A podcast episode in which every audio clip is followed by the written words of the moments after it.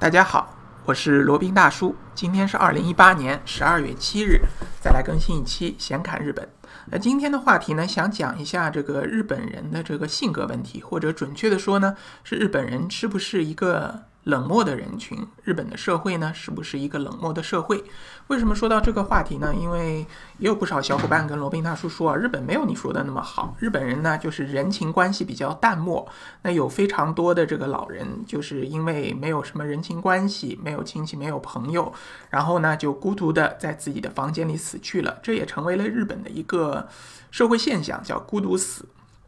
那日本人真的是冷漠吗？日本社会真的是一个冷漠的社会吗？那罗宾大叔想讲一下这个话题啊，那只是以个人的一个观点、个人的感受来讲一讲，可能不全面，但也算是一种看法吧，大家姑妄听之。那我觉得呢，日本人其实并不是冷漠，他只是不愿意打扰别人，或者说不愿意给别人添麻烦而已。呃，大家知道从。儿童，日本的儿童从很小的时候，他的第一课的教育呢，就是尽量不要给别人添麻烦，这也是一个日本人在社会当中的一个最大的行为准则。嗯，那在日语里面叫 “mewa kakenai de kudasai”，请不要给别人添麻烦。所以说呢，日本人的冷漠，你看上去是冷漠，其实他只是不愿意侵入到你的这个小圈子，或者侵侵入到你的舒适区，给你带来困扰，给你带来麻烦。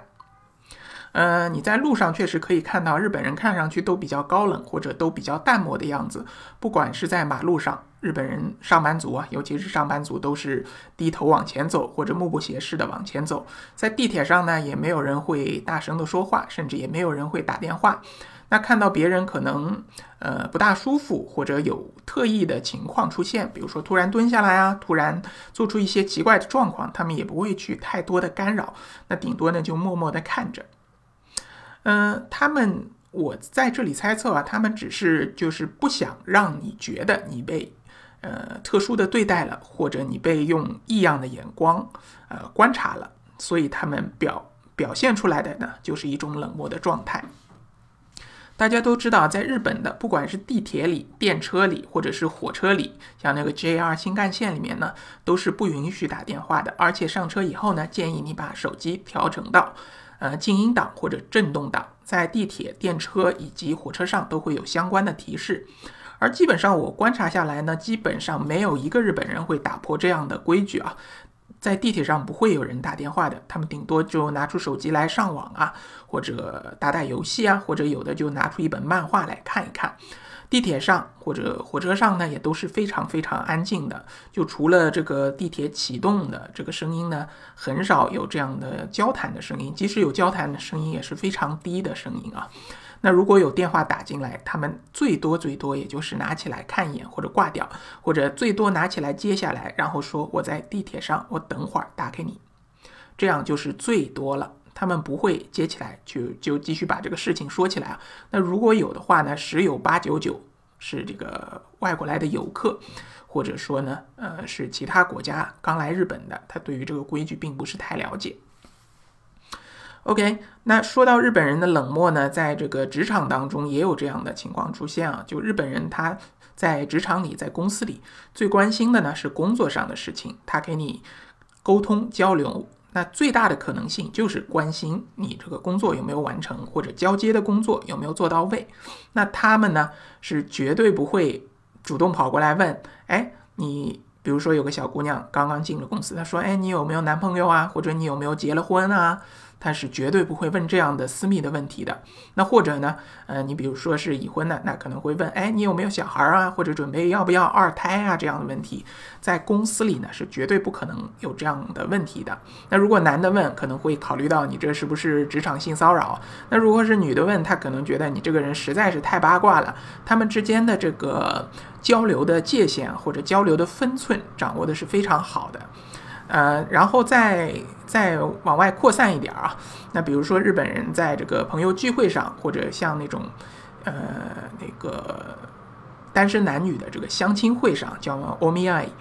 这种会议上，他们虽然是本着交朋友或者交男女朋友的这个目的前来参加这样的聚会，但是呢，他们是不会上来说，哎，你一个月挣多少钱啊？你开什么车啊？你家是住在哪里啊？有没有车位啊？车位一个月多少钱啊？这样的问题是绝对不会问的。他们顶多会问一下你的这个兴趣爱好啊，旁敲侧击的来了解你的收入情况啊。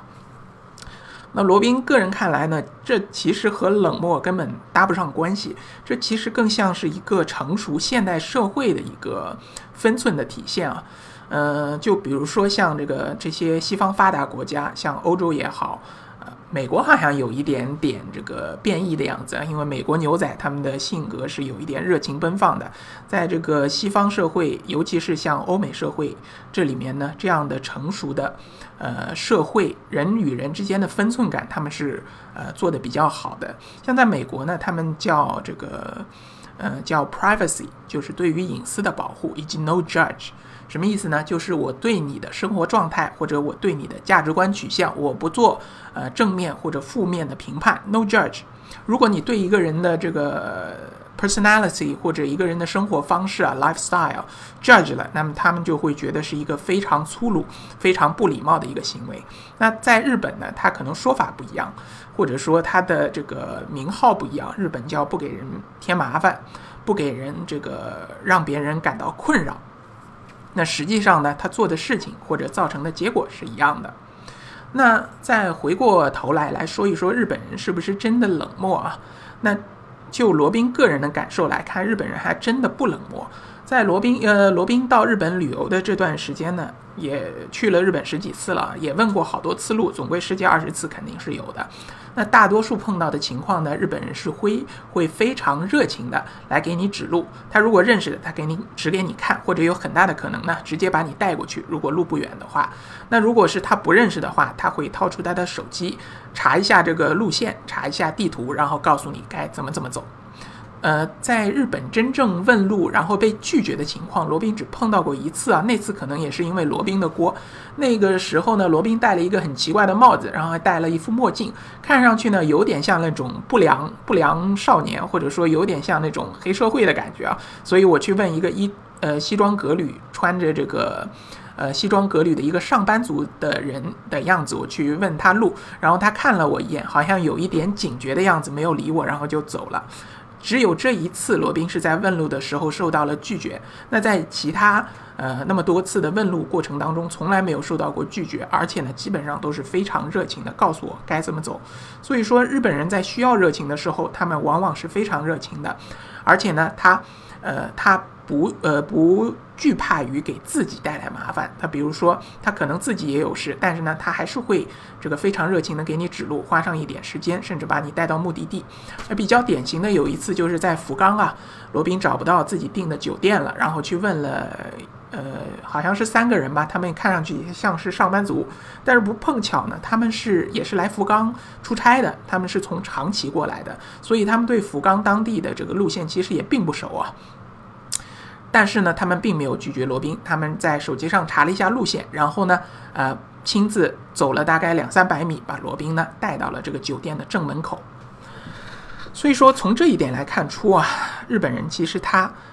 根本不冷漠，他们也很热情，而且呢，嗯，比如说你在那个呃地铁站，你这边想要买票。罗宾也有过几次啊，就是初次到日本的时候，不知道怎么在地铁自呃自动卖票机的地方怎么去买票，也会有在旁边看上去像上班族或者看上去像这个中年大叔一样的人，会主动的问，哎，你是不是需要帮助啊？呃，你需要这个什么样的帮助呢？你是不会买票吗？需不需要我帮你买？这样的，反正这这样的事情呢，也发生过很多次。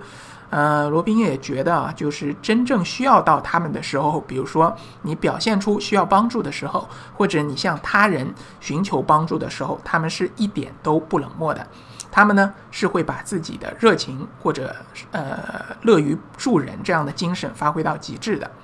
那也有非常多的小伙伴，比如说在日本生活或者在日本旅游的时候，也会有这样的案例啊，比如说手机掉了，比如说钱包掉了。最多的情况呢，你会在原来的地方原封不动的发现手机以及钱包就躺在原来的地方。那有很大的可能呢，你比如说不见了，你可以去找一下失物招领处，那很有可能呢就在原地。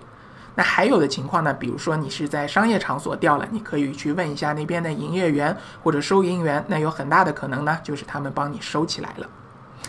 那在中国的话，大家可想而知了，我就不举这个反方面的例子了。那可能大家说了，那。日本这样的还是一种冷漠的感觉。那如果是一个陌生人之间的社会，我想要融入这样的社会，他们这样冷漠的，或者说对我的私生活、对我的个人情况毫不关心，我还是感觉好像有那么一点不适应。那如果是这样的话呢？那我觉得你确实是比较适合于啊生活在中国啊。嗯，那这里举一个其他帖子看到的例子啊，罗宾觉得 非常的有道理。那就是说，文艺青年一旦步入了社会，这里说的是中国的文艺青年，那就很难文艺了。为什么呢？因为你步入了社会，你就要碰到这个三个终极问题。什么三个终极问题呢？就是第一个，你是做什么工作的；第二个，你买房了吗？第三个，你结婚了吗？这三个问题呢，呃，看上去简单粗粗暴，看上去呢非常的热情，但是呢，一下子就把你这个想要保有在心里的小小的隐私或者小小的一种安全感、分寸感击得粉碎。那，这样的话呢，我觉得你确实比较适合生活在中国。那比较适合生活在日本的是怎么样的呢？那罗宾总结下来就是处女座 A 型血，就是说我不喜欢跟别人打太多的交道，我跟别人打交道或者跟别人做一个 social work，做一个这个。